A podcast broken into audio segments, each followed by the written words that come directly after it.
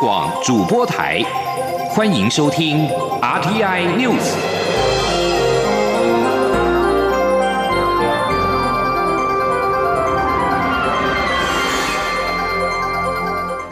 各位好，我是张旭华，欢迎收听这节央广主播台提供给您的 RTI News。十二号是大年初一，蔡英文总统一大早特别前往官邸辖区内的派出所，为免平日为安的辛劳，并颁发加彩金。蔡总统表示，因为疫情的关系，警察的工作特别忙碌。台湾在成功防疫的典范中，警察扮演非常重要的角色，他要代表全体国人向警察致谢。总统也强调，政府会持续强化对警员安全的防护和福利措施，作为警察的后盾。警察是全国人民最好的保姆。记者刘玉秋报道。大年初一，蔡英文总统在内政部长徐国勇、警政署长陈家清等人的陪同下，前往总统府与官邸辖区内的北市中正第一分局、中正第二分局，为免平日伟安的辛劳，并颁发加彩金。蔡总统在卫冕致辞时表示，中正第一分局与中正第二分局是他两个重要的邻居，他特别利用大年初一前来致谢。总统说，去年与今年因为疫情的关系，警察变得特别忙碌。除了平日的缉毒、犯罪侦查的情务外，还要支援疫情指挥中心的疫调工作。台湾在成功防疫的典范中，警察扮演非常重要的角色，让社会可以稳定，疫情获得控制，民众可以安心过年。总统指出，从历次的民调可见，人民对警察的满意度与感谢度都非常高。他要代表全体国人向警察说声谢谢，而政府也一定会做警察的后盾，因为警察。就是全国人民最好的保护。那我们也会持续来让我们警察执勤，在执行职务的时候能够更安全。那我们的装备也能够更先进啊。那同时也能够让各位可以兼顾家庭生活，让家里的小朋友或者是长辈，在你们辛苦执行之余，国家也会提供。他们最好的照顾。中正第二分局分局长吴在堂也表示，二零二零年重中之重的工作就是防疫。警察除了维护治安，也被赋予协助防疫的重责大任。特别是外事警察，首次站在第一线，关怀入境的外籍居家检疫者。从二零二零至今，中正第二分局已协助两百九十七名外侨完成居家检疫，服务到家，温暖贴心的举动，正面提升警察形象。而总统慰问。颁发假彩金，分局也回赠蔡总统自制的新年贺卡，上面不仅画有总统穿警服的 Q 版画像，还写着“猫肥犬壮人安康”。但总统笑说，他才要帮家中的猫狗减肥，仅收到猫肥的祝福，现场笑声不断。中央广播电台记者刘秋采访报道。副总统赖清德十二号在高雄市长陈其迈的陪同之下，到达新港海巡基地卫冕执勤人员。他除了向海巡人员提到台湾的十年舰艇改造计划，表达政府对海巡的支持，也特别提醒要将新的利百病毒纳入目前的防疫工作，确保国土安全。记者陈国伟报道。副总统赖清德南下高雄慰勉海巡人员，他在致辞时表示，海巡弟兄在大年初一都牺牲假期，坚守岗位，站在海防的第一线，让国家更安全，也让全国的父老弟兄可以平平安安过一个好年。所以他特别和高雄市长陈其迈等人代表蔡英文总统表示感谢，同时也祝大家新年快乐。副总统说，海巡兼顾国安和治安的重责大任，除了要守护蓝色国土，施行人道救援。同时，也要肩负起打击走私毒品犯罪以及协助相关单位进行防疫工作，重要性不言可喻。因此，蔡总统上任后积极推动十年舰艇改造计划，目前进度顺利，将来也能带动产业发展。预计打造一百艘从巡防艇到百吨级、千吨级的巡防舰，还有四千吨级的救难舰。这可以看得出来，蔡英文总统用行动支持我们海巡弟兄，也希望让我们海巡弟兄有更好的船舰可以使用，让你们的力量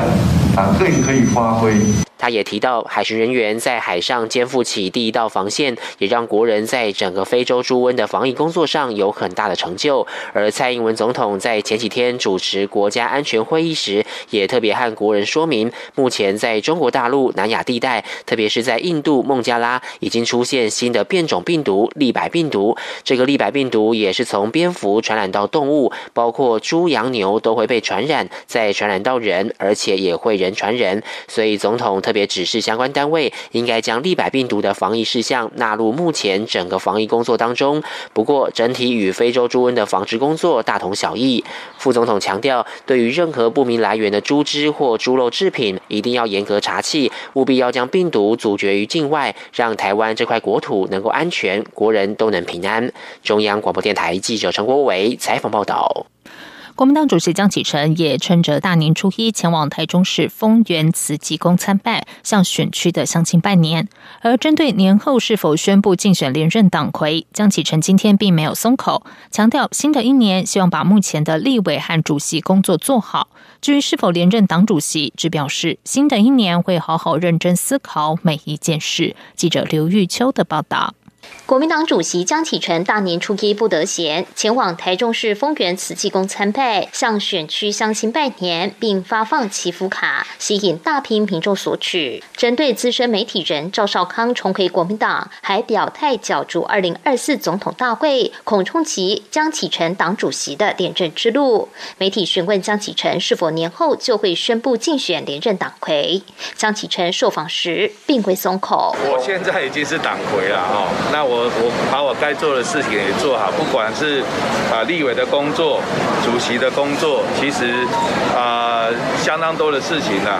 呃在眼前呢，都应该一一把它做好。我想新的一年嘛，哈，我们会好好认真的来思考每一件事情。而对于国民党立委林维洲在除夕夜透过脸书发文写下“二零二四国民党的总统候选人们加油，我们都会全力以赴，We are all king makers”。其中附上国民党主席江启臣、国民党立委蒋冠安等人的照片，耐人寻味。更传出林维洲力挺江启臣选总统。对此，江启臣则说，他与林维洲在立院是很好的同事。林维洲应该指的是，对于所有要参选二零二四的候选人，大家透过公平的机制，不管谁出现，都应该团结一致，当 king makers，把国民党的团结工作做到最好。至于外，传江启臣与前总统马英九以及赵少康三人将在大年初三于三重仙色宫同台参拜。江启臣说，过年期间宫庙都欢迎大家前往参拜，但会有谁参加，他不清楚，一切尊重庙方。中央广播电台记者刘秋采访报道。接下来关心的是，为了协调改善营造业缺工的现象，工程会近期邀请了工部门还有工会团体集思广益，共同提出三大解决对策，包括短期为因应急需合理化修正移工规定，长期为保障国内营造业劳工落实技术式的训考用合一，并且应该鼓励辅导厂商发展营建自动化，促进营造产业的健全发展。请听刘玉秋的报道。营造业为国家经济发展的火车头产业，劳动人力充足，可加速推动公共建设，提升经济成长，并间接带动关联产业发展及提升国人就业。为考量缺工现象为公共工程流标以及进度落后的主要原因之一，工程会近期邀集公部门以及工会团体集思广益，共同推出三大解决对策。工程会工程管理处处长陈春锦表示，在不违反就业服务法规定以及不影响本国劳工权益的前提下，工程会以协调劳动部合理修正公共工程的以工规定，因应急需，但为根本解决营造业缺工问题。工工程会正推动全面落实技术证照制度，强化技术士及技术工培训及考用合一，并由内政部检讨技术士设置与管理规定，提升本劳投入营造业的诱因，刻不容缓。技术是一个考照的一个制度落实的话，它整个它的薪资也可以提高了，然后让这个呃。未来年轻人能投入这个市场。陈春锦也指出，工程会也与内政部推动，鼓励辅导营建自动化，减少现场人力需求，由源头设计端要求采用自动化设计，并依产业创新投资抵减方式鼓励厂商发展自动化作业，以减少对于基础劳动力的需求。工程会强调，营造业缺工问题不能仅依赖外籍营造工来补充，本国劳工培训以及技术养成才是产业永续发展。的基石，因此工程会以保障国内劳工就业为前提，将持续与相关机关合作，强化本劳的技术培训与聘用，并推动营建自动化等配套措施。中广电台记者刘秋采访报道。在外电消息方面，支持缅甸遭罢黜领袖翁山苏基的民众，今天继续不理会军政府禁止大型集会的命令，连续第七天在缅甸的各地上街示威，并且和警方发生了冲突。缅甸红十字会官员乔恩表示，在东南部孟邦首府毛淡棉，警方为了驱散数万名示威民众，对群众发射了橡皮子弹。目击警方开枪的乔恩表示，警方开了三枪，造成两男一女，总共三人受伤。但示威的民众仍然越来越多。路透社则是指出，警方最少开了六枪。另外，士兵在毛淡棉驱散示威的过程中逮捕了多名民众。在第一大城仰光、首都奈比多、东南沿海地区德林达伊邦首府图瓦以及北部克钦邦首府密支那，都可以见到群众示威。缅甸军方在一号发动政变夺权，已经引发了缅甸出现两千零七年番红花革命以来最大规模的示威浪潮。美国在十一号宣布针对缅甸军方的第一波制裁，欧洲联盟国会议员也在十一号要求各自的母国采取行动，而英国已经表示正在考量惩罚政变领袖的相关措施。不过，翁山苏基的支持者认为这样不够，呼吁国际社会对军事执政团采取更强硬的行。动。动日本东京奥运暨帕运组织委员会，就是冬奥组委会的主席森喜朗失言，引发风波。森喜朗今天正式请辞，他强调自己未曾有蔑视女性的意思。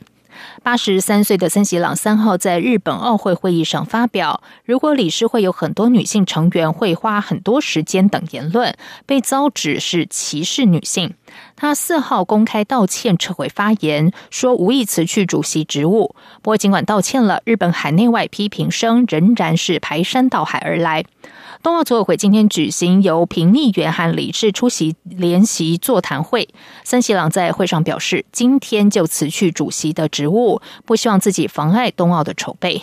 对于发言被批评是在歧视女性一事，森喜朗表示自己从未有过蔑视女性的意思。森喜朗最后表示，今天这场会议是要讨论如何选出继任的主席，会好好听取与会者意见。这是他身为主席的最后一场会议。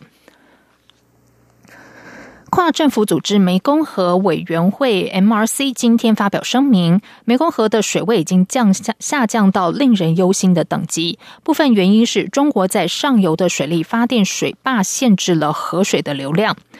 委员会呼吁北京分享水坝的全年资料。